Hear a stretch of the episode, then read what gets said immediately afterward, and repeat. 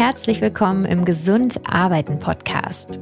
Mein Name ist Dr. Eva Elisa Schneider. Ich bin Psychologin und Psychotherapeutin und ich hoste diesen Podcast, in dem es um mentale Gesundheit im Job geht. Heute sprechen wir über das Thema Burnout. Ich weiß ja nicht, wie es euch geht, aber ich habe das Gefühl, immer mehr Burnout-Fälle zu beobachten und ich frage mich dabei oft, ist das eigentlich was Gutes, weil wir endlich darüber sprechen und das wirklich sichtbar machen oder ist das vielleicht auch etwas Schlechtes, weil es ja eigentlich gar nicht erst so weit kommen soll, dass wir im Burnout landen?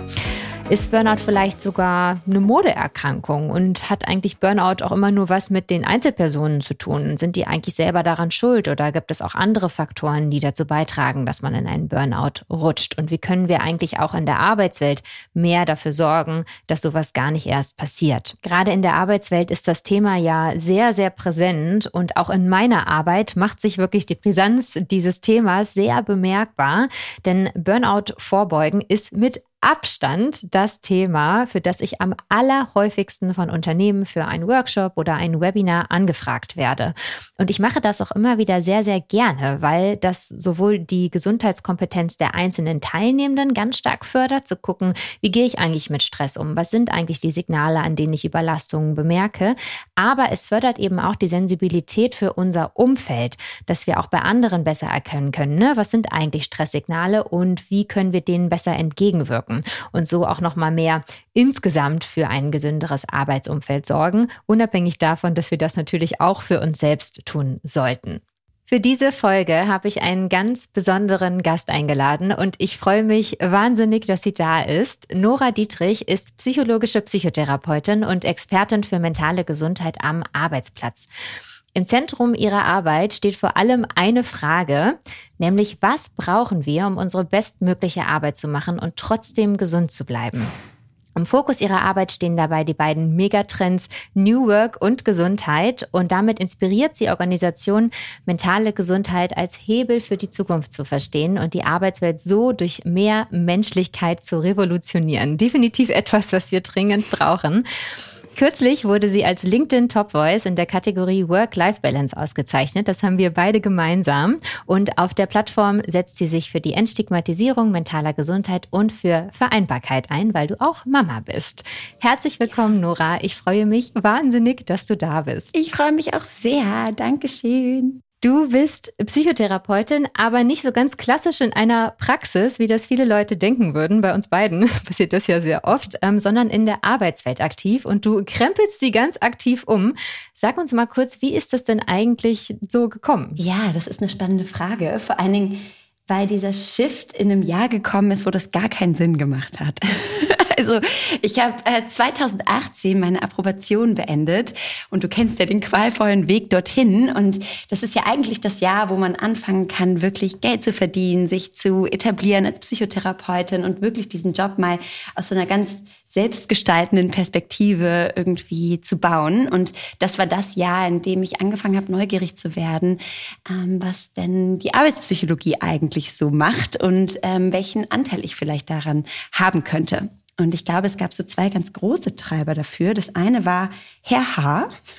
Herr H. war einer meiner Prüfungsfälle tatsächlich damals und ein Patient, mit dem ich sehr tief in die Welt des Burnouts getaucht bin. Ähm, jemand, der hoch engagiert war, sehr intelligent, sich sehr mit dem Job identifiziert hat und aufgrund dessen leider dann eben in einem Burnout, einer Schöpfungsdepression gelandet ist. Und das war natürlich nicht mein erster Fall, aber so ein Fall, mit dem ich mich sehr eng verbunden gefühlt habe.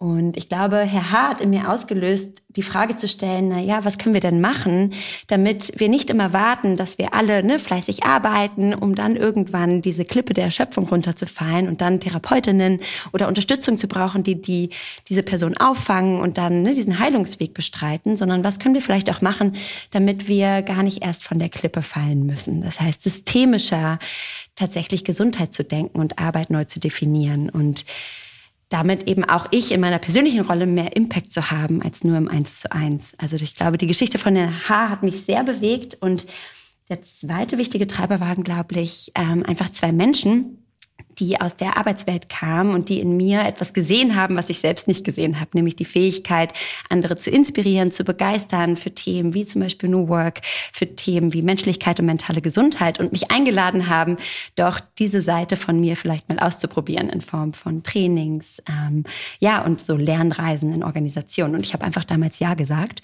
Und das waren so zwei Zum Brücken, glaube ich, in die, in die Welt der systemischen ähm, Betrachtung von mentaler Gesundheit. Ja, und da bin ich heute. Ja, zum Glück bist du da gelandet. Wir machen ja beide einfach auch sehr ähnliche Dinge, haben einen sehr ähnlichen Weg dorthin. Und ähm, mir geht das auch tatsächlich ganz genauso, dass ich so viele PatientInnen hatte, die wo wirklich Stress ein massiver Anteil war, Stress von der Arbeit, äh, der auch wirklich ähm, zur Verschlechterung oder zur Aufrechterhaltung der äh, Symptome der Erkrankung beigetragen haben. Und ähm, ich auch irgendwann dachte, Mensch, da muss man doch irgendwie was machen. Und vor allen Dingen muss man damit doch mehr Menschen erreichen, ne? weil wir sind natürlich immer nur begrenzt wirksam, wenn wir halt von einer Person zu einer Person sprechen.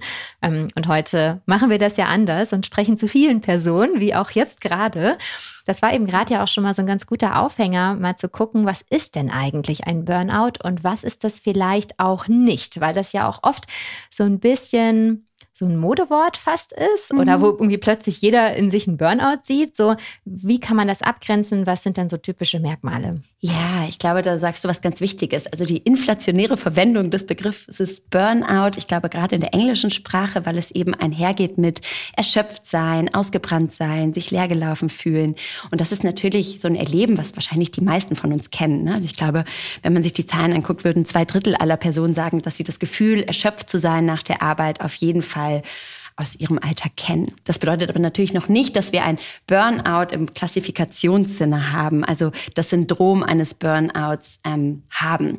Und ich glaube, das ist eine ganz, ganz wichtige Abgrenzung, erstmal zu verstehen, dass Burnout zumindest nach der Definition der Weltgesundheitsorganisation ist ein, ein Syndrom ist, das als Folge von chronischem Stress am Arbeitsplatz verstanden wird. Und das ist vor allen Dingen Stress, den wir eben nicht mehr bewältigt bekommen. Das heißt, es gibt so eine Art Überhang. Ne? Der Stress ist größer, die Anforderungen sind größer als unsere Ressourcen, dem irgendwie entgegenzustehen oder die regulieren zu können.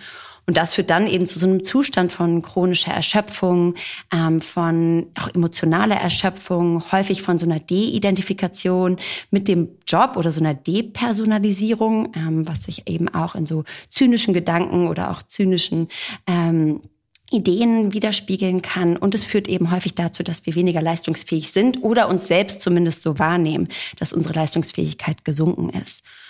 Und ich glaube, was ganz wichtig ist bei Burnout, dass es heute noch keine eigenständige Erkrankung ist, sondern als sogenannte Zusatzdiagnose im ICD-10 und auch im ICD-11, also dieser, dem internationalen Klassifizierungssystem für Erkrankungen, ähm, gehandhabt wird. Das heißt, häufig wenn Menschen mit einer Erschöpfungsdepression zu uns in die Therapie kommen, dann diagnostizieren wir zum Beispiel eine Depression, eine Angststörung oder eine andere psychische Erkrankung und fügen das Z für Burnout hinzu. Das heißt, dass es eben im Rahmen des Arbeitsplatzes ähm, besonders große Stressfaktoren gibt, die diese Erkrankung eben mit bestimmen.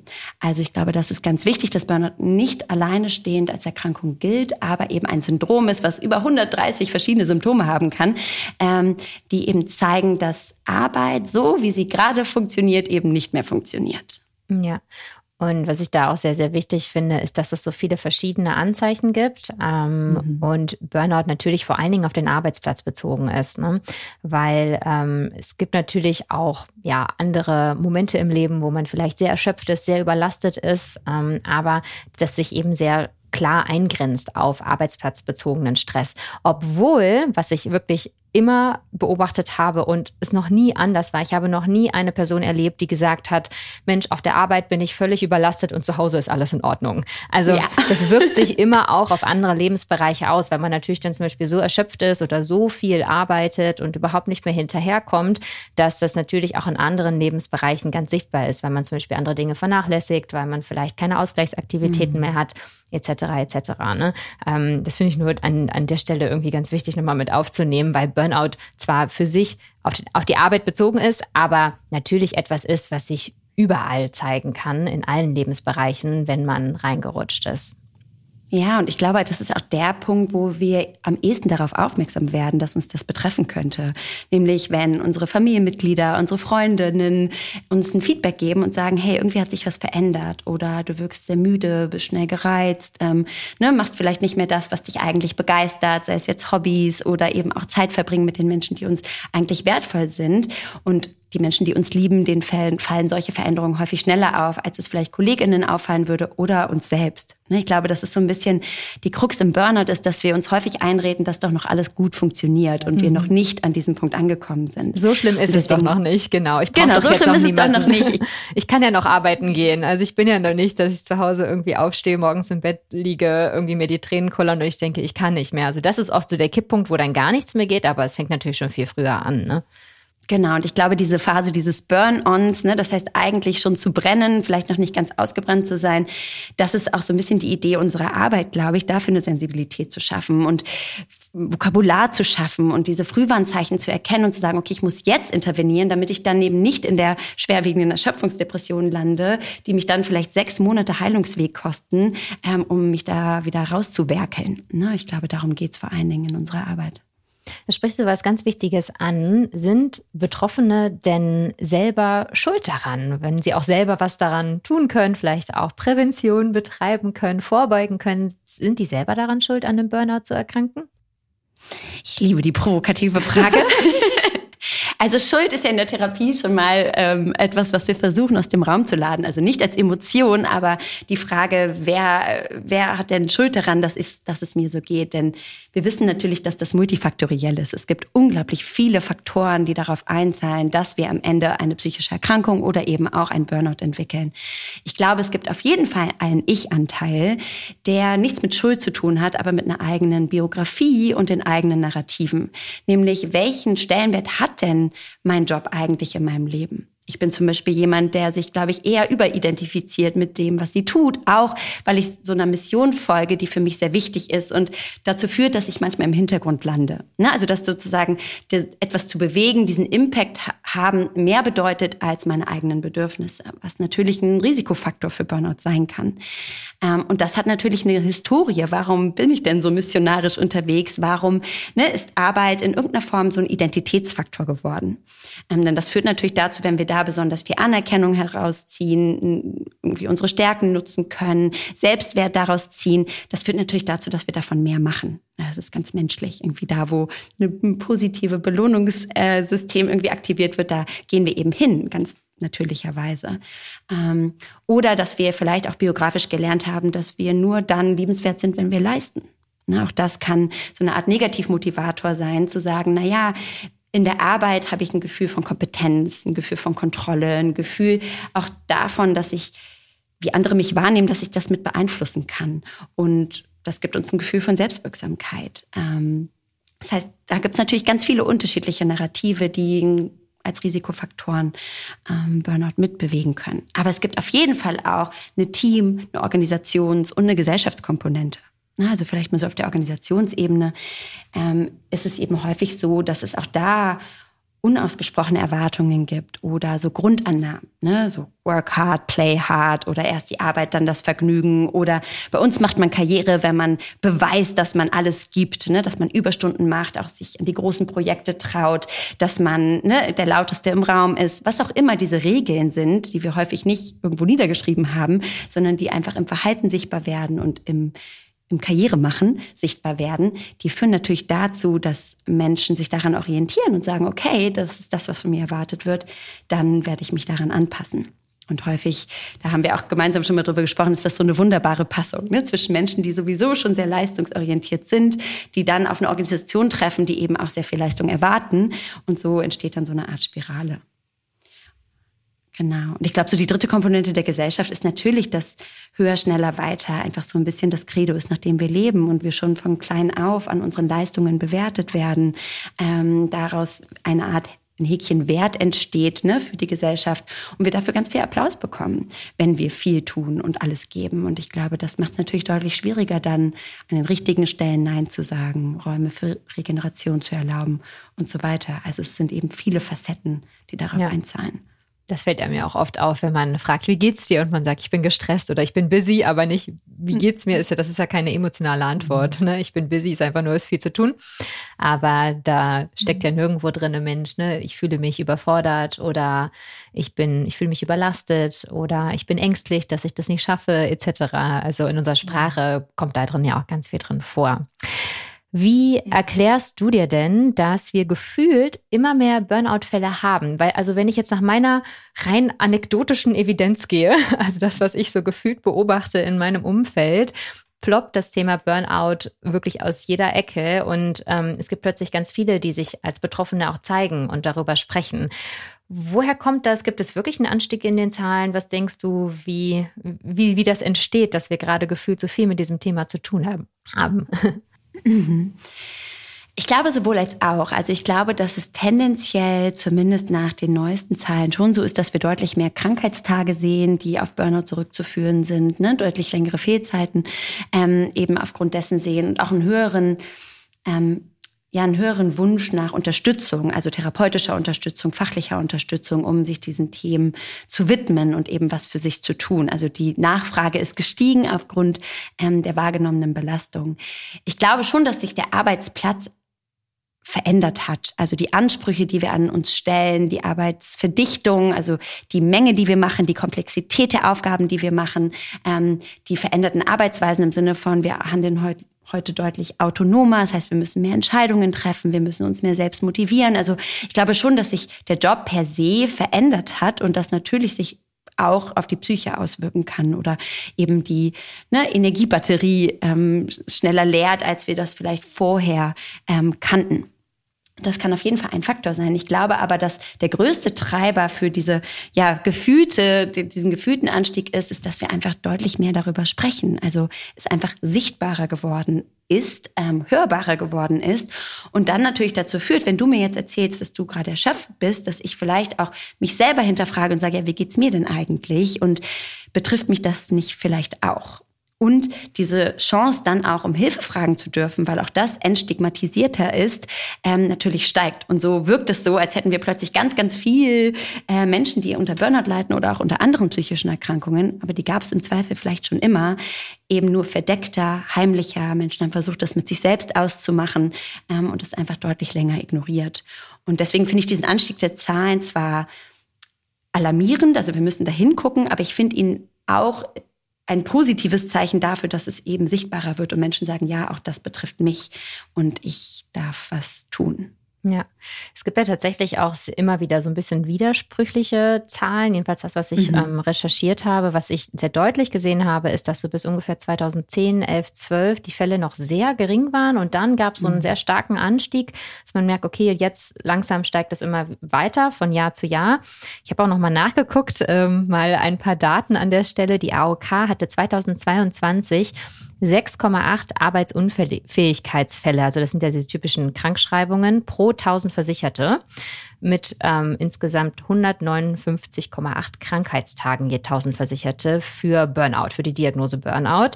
Zehn Jahre davor waren es aber noch 4,5 Arbeitsunfähigkeits Fälle je 1000 Versicherte. Ne? Also 4,5 zehn Jahre vorher im Vergleich zu 6,8 jetzt 2022 war das je 1000 Versicherte. Das ist schon auf jeden Fall ein Anstieg.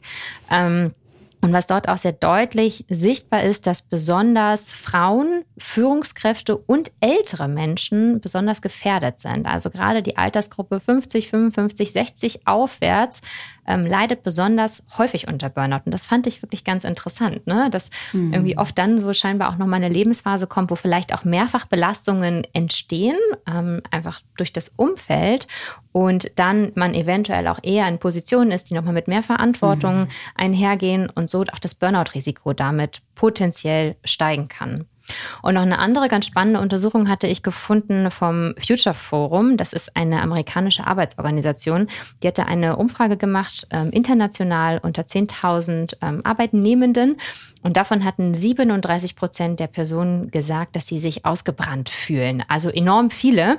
Das muss man aber, finde ich, immer mit ein bisschen Vorsicht genießen, ähm, weil da sprechen wir natürlich erstmal von einer Umfrage und Menschen, die einfach sagen, Mensch, ich fühle mich ausgebrannt. Das heißt jetzt noch lange nicht, dass das auch wirklich, sag ich mal, den typischen Burnout-Kriterien ähm, entsprechen würde. Aber es ist, finde ich, trotzdem ein ganz deutliches Signal, dass wir einfach an einem Punkt sind in der Arbeitswelt, wo mehr als ein Drittel der Menschen sagt, es ist zu viel, ich fühle mich erschöpft und ausgebrannt.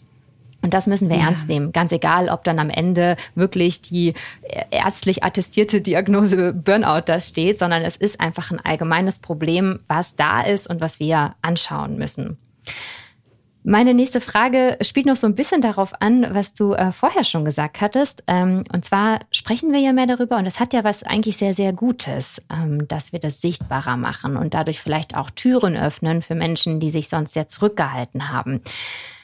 Inwiefern denkst du denn, dass Burnout zur Entstigmatisierung beiträgt, vielleicht aber sogar zum Gegenteil, dass wir vielleicht auch dadurch ein Stück weit stigmatisieren. Also ein bisschen wieder eine provokative Frage. Was mhm. ist deine Meinung dazu? Also ich glaube, tendenziell ist diese Bewegung über unsere mentale Gesundheit, aber auch über unsere mentale Belastungen zu sprechen, eine ganz, ganz wertvolle.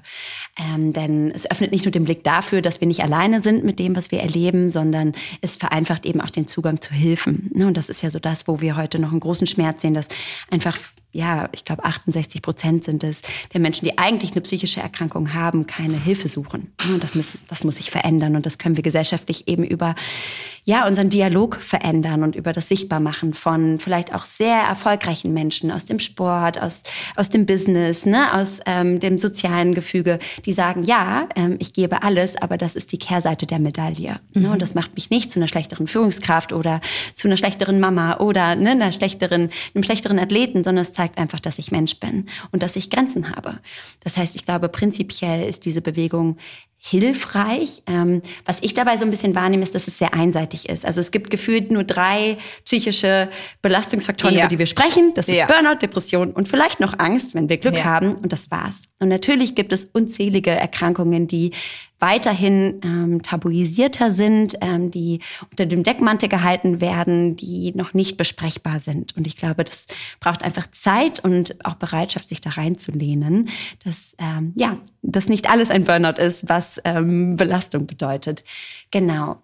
Also tendenziell sehe ich dafür auch ganz viel Positives drin. Ähm, das Negative oder vielleicht das Risiko, was damit einhergehen kann, ist eben, dass wir es inflationär benutzen und damit nicht mehr ganz so ernst nehmen. Also wenn jetzt heute jeder einen Burnout hat, dann ähm, ne, ist die ehrliche Erschöpfungsdepression vielleicht ein Häkchen weniger wert. Also im Sinne von, ne, es wird nicht mehr ganz so ähm, ernst genommen oder unterstützt an der Stelle. Ähm, das kann ich mir vorstellen.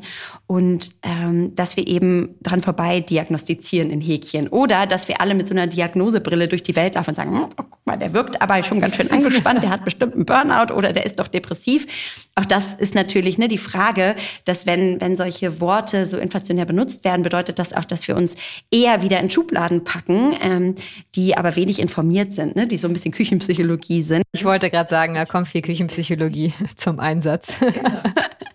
ähm, genau, ich weiß nicht, was, also siehst du Risikofaktoren? Ja, für mich ist es wirklich auch viel so, dass ähm, wir natürlich das Thema psychische Erkrankungen normalisieren wollen, aber es sollte nicht normal sein, ein Burnout zu haben. Ne? Also mhm. es sollte nicht der Normalzustand sein, dass wir uns so stark überwirtschaften von unseren energetischen, persönlichen Ressourcen, dass wir in einem Burnout landen, dass sich 37 Prozent der Menschen ausgebrannt fühlen. Das sollte nicht der Normalzustand sein. Und da sehe ich tatsächlich so einen schwierigen Spagat zwischen, ja, wir müssen darüber sprechen und es ist super, wenn wir Erfahrungsberichte bekommen, wenn auch wirklich Menschen, zu denen wir sonst aufschauen, sich öffnen und auch diese ganz verletzliche Seite zeigen ne? oder auch ihre ja, tiefen Struggles auch zeigen. Aber das sollte nicht der Normalzustand sein im Sinne von, mhm. jeder hat jetzt halt plötzlich irgendwas und so ist das halt einfach in unserer heutigen Welt, dass man halt dann halt einfach die ganze Zeit chronisch an irgendwelchen Belastungen leidet, sondern wir müssen halt viel mehr dahin gucken, wie können wir unsere Arbeitswelt so gestalten, dass sie insgesamt gesünder ist und mehr mhm. Prävention betreiben und eben nicht so gestalten, dass wir sagen, na ja, Hauptsache, wenn irgendwas ist, das wird dann darüber geredet. Ja, das ist ein mhm. wichtiger Teil, aber da gehört halt noch ganz viel anderes dazu, dass wir mehr dafür sorgen, dass wir einfach gesünder zusammenarbeiten können und solche Dinge gar nicht erst entstehen. Ja, das finde ich einen super wichtigen Punkt. Also ich glaube, weg von dem Gedanken, ne, Burnout ist eine Trophäe und Stress ein Statussymbol genau. und hin zu sagen, auch wir als Organisation dürfen nicht nur reaktiv da darauf dann ne, reagieren im Sinne von, oh, jetzt gibt es einen Stressmanagement-Workshop oder wir verändern deine Rolle oder du gehst mal in eine Auszeit, sondern tatsächlich das als präventive Aufgabe und auch Verantwortung zu verstehen. Ne? Also wenn wir merken, unsere Teams sind belastet oder überlastet und die zeigen das an, das heißt, die sprechen da offen drüber, bedeutet das, wir müssen an die Organisationsstrukturen und Arbeitsweisen und fragen, wo fördern wir Ungesundheit? Wo sind wir ja. mitverantwortlich dafür? Oder wo haben wir leider auch, wenn wir ehrlich zu uns selber sind, davon profitiert, dass Menschen eben grenzenlos arbeiten und sich überladen? Ähm, also das heißt, es hat ganz große Verantwortung, die heute bei Organisationen liegt, um diese Zahlen ja, zu reduzieren. Ja, ich finde auch gerade dieses ganz Kritische zu sagen, Ne, wo tragen wir dafür mit Verantwortung und was haben wir vielleicht auch daraus gezogen, dass Menschen immer wieder die Extrameile gehen, immer wieder die Überstunden machen, unbezahlt, mhm. wohl bemerkt.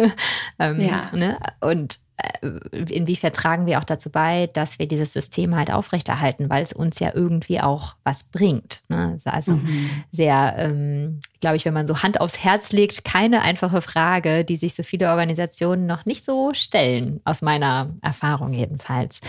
Nun ist es ja auch so, dass ein ganzes Unternehmen, eine ganze Organisation in einem Burnout sein kann, die ausgebrannte Organisation. Mhm. Jetzt zoomen wir mal so ein bisschen raus gerade. Was genau bedeutet das denn und wie macht sich das bemerkbar? Weil, soweit ich weiß, ist das ja etwas, wo es nicht, nicht alle Mitarbeitende an einzelnen Burnouts leiden, sondern die Organisation, mhm. das System als solches ausgebrannt ist. Woran bemerkt man das? Ja, ich glaube, das ist erstmal eine ganz wichtige Unterscheidung. Also es ist nicht die Summe ihrer Teile. Ne? Es genau. ist nicht so, wir haben jetzt 30 Prozent äh, Burnout-Rate bei uns in der Organisation, deswegen sind wir jetzt Organisation ausgebrannt, sondern es geht wirklich darum, die Organisation als eigenen Organismus, sozusagen als eigene Person zu verstehen, mit ihren eigenen Werten, mit ihrer eigenen Identität, mit ihren eigenen Fähigkeiten und Ressourcen, aber eben auch mit ihren eigenen Grundannahmen und damit auch ne, potenziell vielleicht ähm, Fettnäpfchen, die sie tritt, wenn es darum geht, wie strukturieren wir uns? Wie viele Projekte nehmen wir an? Wie arbeiten wir eigentlich? Welche Erwartungen haben wir an uns? Und was sind unsere Regenerationssysteme, die wir auch als System haben? Und da gibt es noch relativ wenig Bewusstsein darüber, glaube ich, dass Organisationen eben auch ein dynamisches System sind, die davon betroffen werden können. Also die anfällig für Stress sein können, die, ne, die in diese Grenzenlosigkeit fallen und die eben auch erschöpft werden können. Und ich glaube, das ist gerade in Zeiten von Polykrise, über die wir ja alle reden, ein ganz, ganz wichtiger Faktor, weil wir mit deutlich mehr Belastungsfaktoren konfrontiert sind, als wir vielleicht ressourcentechnisch ähm, ne, bewältigen können in irgendeiner Form.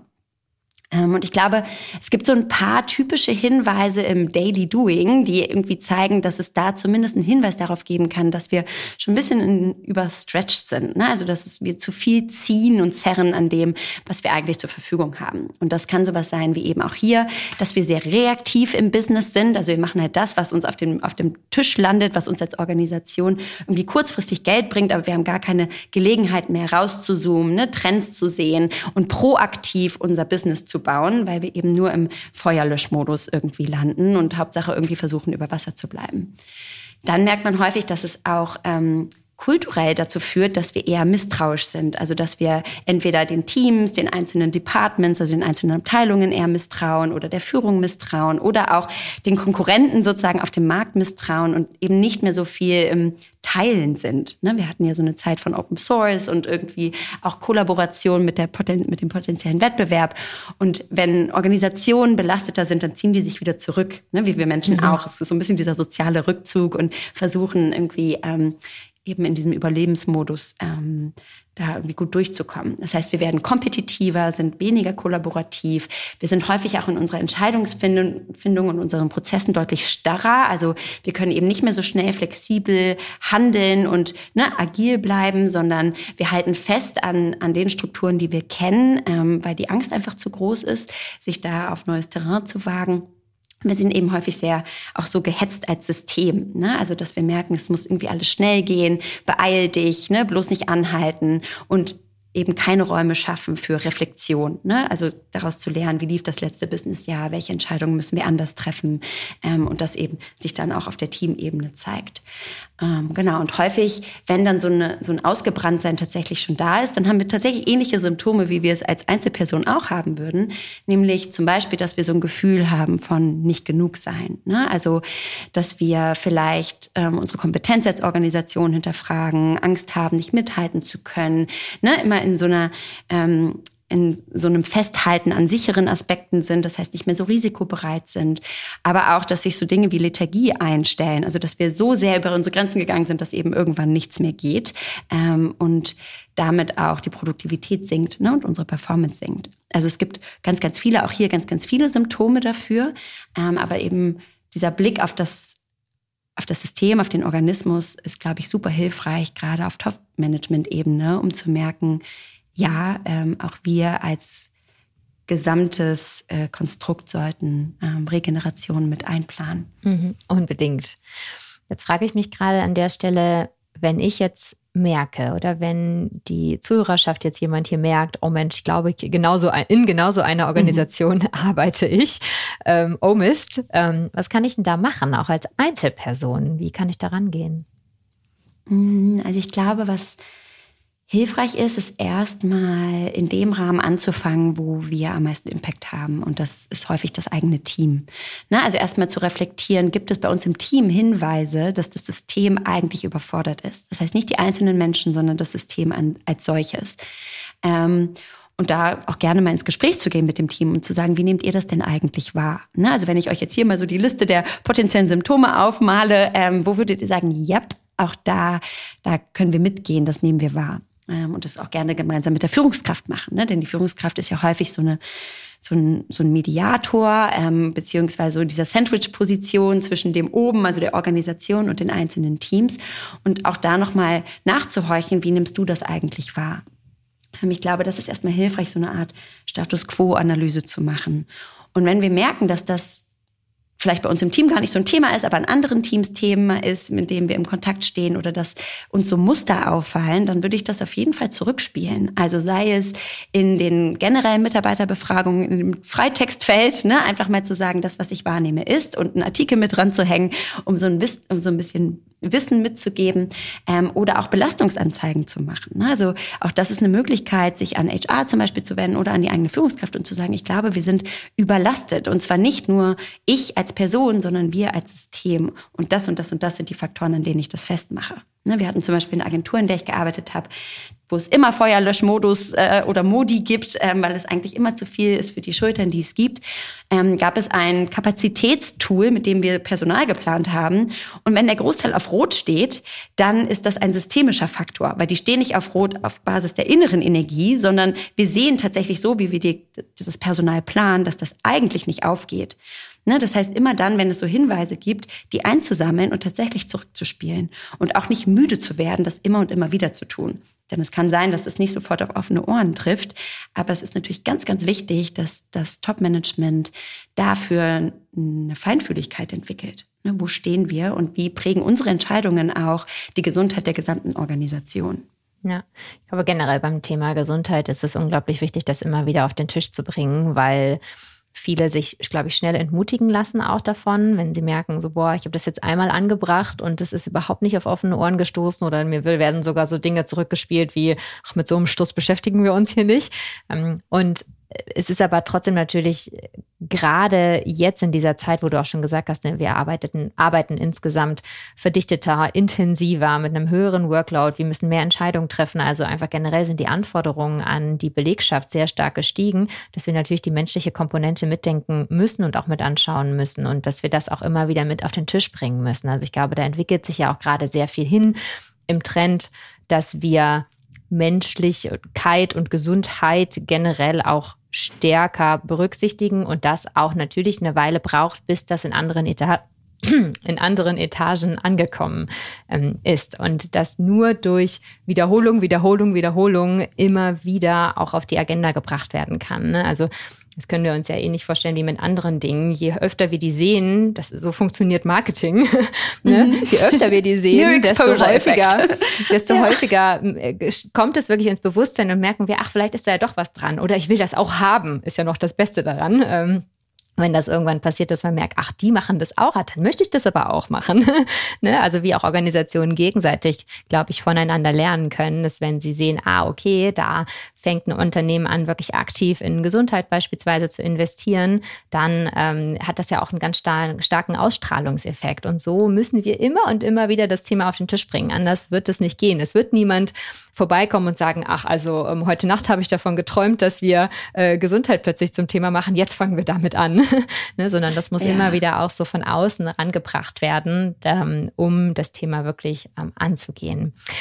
Ja, Wie, und ich glaube auch nochmal zu unterschreiben, sorry, ähm, aber nochmal zu unterschreiben, dass das auch ein Business Case ist. Ne? Also, dass das nicht nur menschlich eigentlich die logische Konsequenz sein sollte von dem, wo wir uns gerade ne, organisationskulturell hinentwickeln, nämlich zu New Work, zu mehr Menschlichkeit, zu Verletzlichkeit, sondern dass mentale Gesundheit auch ein Leistungshebel ist und ein absoluter Talentmagnet. Ne? Also die junge Generation, aber auch die älteren Generationen sagen, hey ja, ich würde den Job wechseln für eine Organisation, die mentale Gesundheit priorisiert. Ganz klar, Punkt. ja. Ne? Bei gleicher Bezahlung, gleicher Rolle. Das ja. heißt, das ist tatsächlich auch eine strategische Entscheidung. Können wir uns das leisten, Gesundheit nicht mitzudenken? Fragezeichen. Und es Oder gibt ja auch Untersuchungen nicht. dazu, ne, die auch wirklich zeigen, dass der Return on Invest massiv hoch ist. Ne? Also es reicht, glaube ich, von 1 zu 2 bis hin zu 1 zu 9. Also gibt unterschiedliche Untersuchungen. Mhm. Ich glaube, 1 zu 5 wird eigentlich am häufigsten genannt.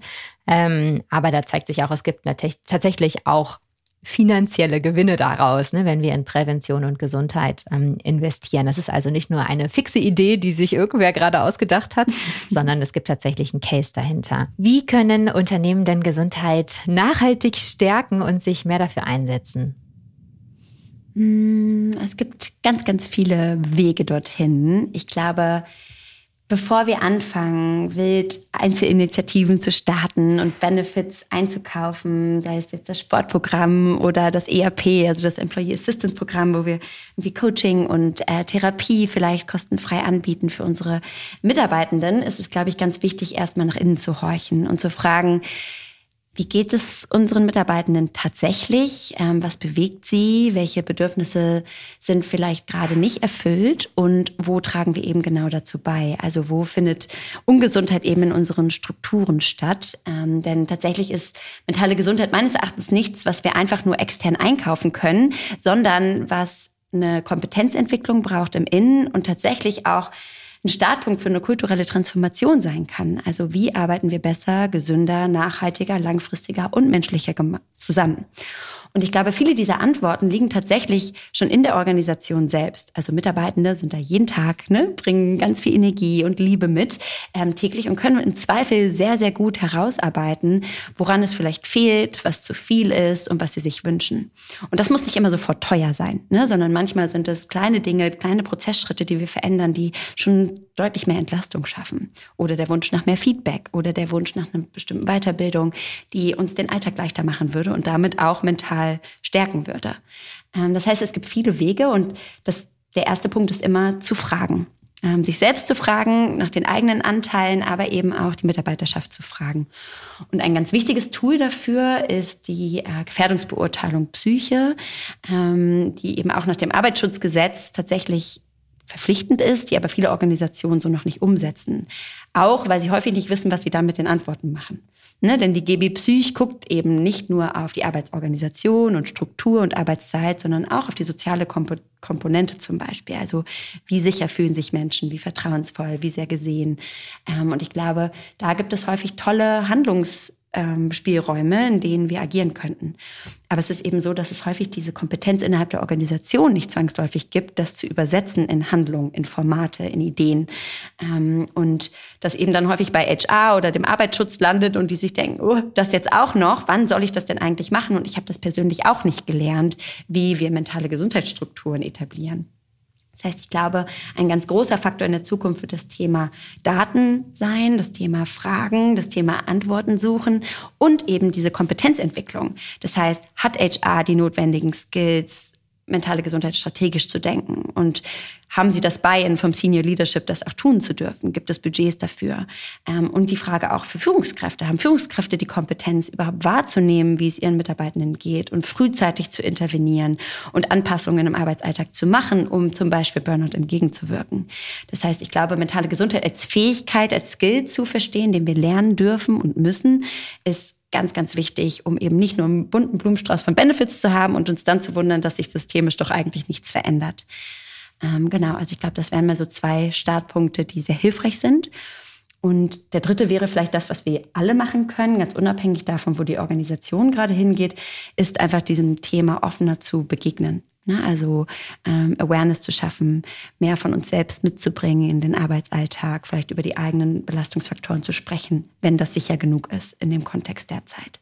Denn das bewegt häufig schon ganz viel und bringt Nähe und eben auch Bewusstsein, dass es mehr gibt, was hinter den Kulissen passiert, als das, was wir vielleicht so in den klassischen Meetings ähm, mitbekommen. Ja, ich glaube, da ist sehr wichtig, dass wir über diesen Aspekt der Verhaltensprävention einfach hinausgehen mhm. ähm, und nicht nur sagen, okay, was kann ich halt für mich tun, wie kann ich meinetwegen Burnout vorbeugen, sondern auch eben in die Verhältnisse reingucken ne? und ähm, dafür auch eine größere Strategie bauen, die aber nicht nur einfach, ach, es wäre so schön, wenn wir das und das machen würden, mhm. bleibt, also so in diesem Was wäre wenn Universum bleibt, sondern dass wir damit auch wirklich aktiv ins Tun kommen und gerade eben so Dreh- und Angelpunkte wie HR, die das oft ja schon ganz, ganz stark voran vorantreiben, aber mhm. meiner Erfahrung nach jedenfalls auch häufig so ein bisschen überfordert sind damit, weil die gar nicht richtig wissen, wo sollen wir jetzt anfangen? Wie kriegen wir das Management da eigentlich mit rein? Ne? Wo, welche ähm, wo kann ich die GB Psych zum Beispiel machen? Ähm, ne, was kann mhm. ich da eigentlich rauslesen? Was vielleicht auch nicht? Wo muss ich mir irgendwie noch anderweitig Hilfe reinholen? Ne? Wie kann ich Gesundheit jetzt nicht nur für dieses Jahr denken, sondern sogar noch ein bisschen weiter? Und Genau das alles sind ja auch ähm, Aspekte, die wir in unserer Mental Health Masterclass mit behandeln. Äh, wir zwei, Nora und ich, mhm. wir ähm, haben eine Masterclass erstellt für Menschen aus HR oder dem Gesundheitsmanagement, die das Thema mentale Gesundheit vorantreiben möchten oder das vielleicht sogar schon tun und einfach noch mehr von diesen notwendigen Tools, den Skills an die Hand bekommen möchten, um das Ganze wirklich sinnvoll und nachhaltig umzusetzen. Und das ist eine fünfwöchige Online-Weiterbildung. Und äh, da haben wir beide aus alle unsere Erfahrungen reingesteckt ähm, aus äh, unseren vielen Jahren, die wir inzwischen mit Organisationen arbeiten und die wir auch aus unserer ähm, psychotherapeutischen Expertise kennen, ähm, um Organis Organisationen besser zu ermöglichen, mentale Gesundheit wirklich zu leben und nicht nur als eine nette Idee, sondern als wirklich etwas zu kreieren, was wirklich in der Unternehmensstruktur, in der Unternehmenskultur verankert ist. Also dazu alle Infos gibt's auf mentalhealthmasterclass.de. Das verlinken wir auch nochmal in den Show Notes. Auf jeden Fall schaut da gerne mal vorbei, weil ähm, das auf jeden Fall eins der Tools sein wird, die uns wirklich jetzt auch in nächster Zeit begleiten werden, dass wir schauen, wie machen wir es nicht nur jetzt, sondern wie machen wir es auch wirklich mittel- und langfristig. Und genau damit beschäftigen wir uns in der Masterclass. Ja, ganz wichtig, ne, weil ich nehme das immer wieder wahr in meiner Arbeit. Es gibt so viel hoch engagierte Mitarbeitende, nicht nur in HR, auch aus ganz fachfremden Bereichen, die sagen, wir brauchen das und wir möchten das und ich bin Teil davon, ich engagiere mich, ich gebe mir eine Initiative, Mental Health Day, ich plane den, ich werde Ersthelferin. Also ich glaube, es mangelt fast nicht an der Motivation im Innen, aber es braucht eben die Erlaubnis auch ne, von oben, das tatsächlich machen zu dürfen und das lernen zu dürfen, weil wir schlussendlich alle davon profitieren. Ja, und das auch sinnvoll anzugehen, ne? weil du auch sagst, es ist ganz viel Motivation da und oft fangen wir dann an, irgendwie so mit ganz vielen Dingen zu starten, was total gut ist erstmal, aber das muss natürlich irgendwie auch in eine sinnvolle Struktur und Reihenfolge gebracht werden, damit es wirklich auch fruchten kann. Und genau dafür haben wir die Masterclass ja erstellt. Genau, also ähm, damit wären wir auch fast am Abschluss unseres Gesprächs. Ich habe mir noch ein paar Bonusfragen überlegt äh, an dich ganz persönlich, damit wir dich auch noch mal ein bisschen besser kennenlernen. Was ist denn eine ungesunde Angewohnheit von dir, Nora? Uh, Pommes und Reality TV. Ich liebe Mayonnaise. ähm, ich weiß nicht warum, aber Pommes mit Mayo, am liebsten mit Pommes Gewürz. Ja, so richtig, ja. so richtig so Schwimmbad-Pommes. Ja, ja. Oh, da kommen Kindheitserinnerungen hoch auf jeden Fall. Also nicht beim Reality-TV, aber bei den Pommes. Ja, und Reality TV brauche ich manchmal, glaube ich, um so diese ganze intellektualisierte Tiefe einfach zu kompensieren ja. und das Gegenteil zu machen. Ja. Was wolltest du denn früher mal werden? Ähm, ganz früher wollte ich Charakterzeichnerin bei Disney werden. Oh. Also ich habe ganz, ganz viel gezeichnet und ganz viel gemalt. Und ähm, das war mein großer Traumjob. Da gab es noch keine Animation. Ähm, aber ja, Disney ähm, ist auf jeden Fall ein, ein Traum, den ich so in mir trage. Ja, schön. Und wie sieht denn dein perfekter Sonntag aus? Puh, also als Mama würde ich sagen, ausschlafen. das habe ich jetzt seit anderthalb, fast anderthalb Jahren nicht mehr gemacht. Also ausschlafen gehört dazu, dann erstmal Kaffee im Bett ähm, und am liebsten keine Pläne, sondern dann rausgehen, spazieren gehen, Zeit haben zu lesen. Und früher habe ich mit meinem Papa, sind wir mal ins Café gegangen und haben Menschen geguckt. Ähm, das war sein Hobby und das liebe ich auch, Menschen gucken. Mhm. ähm, genau, und dann abends lecker kochen und einfach so die Woche Revue passieren lassen. Also das, das wirkt weit weg, wenn ich das gerade so reflektiere, aber es wird wiederkommen. genau. Der nächste Sonntag, perfekte Sonntag, kommt ganz bestimmt. vielen, vielen Dank, Nora, dass du zu Gast warst. Es war mir eine ganz große Freude, mit dir zu sprechen und bis zum nächsten Mal, würde ich sagen. Ja, bis bald. Danke dir. Danke dir. Das war sie, die erste Folge im Gesund Arbeiten Podcast.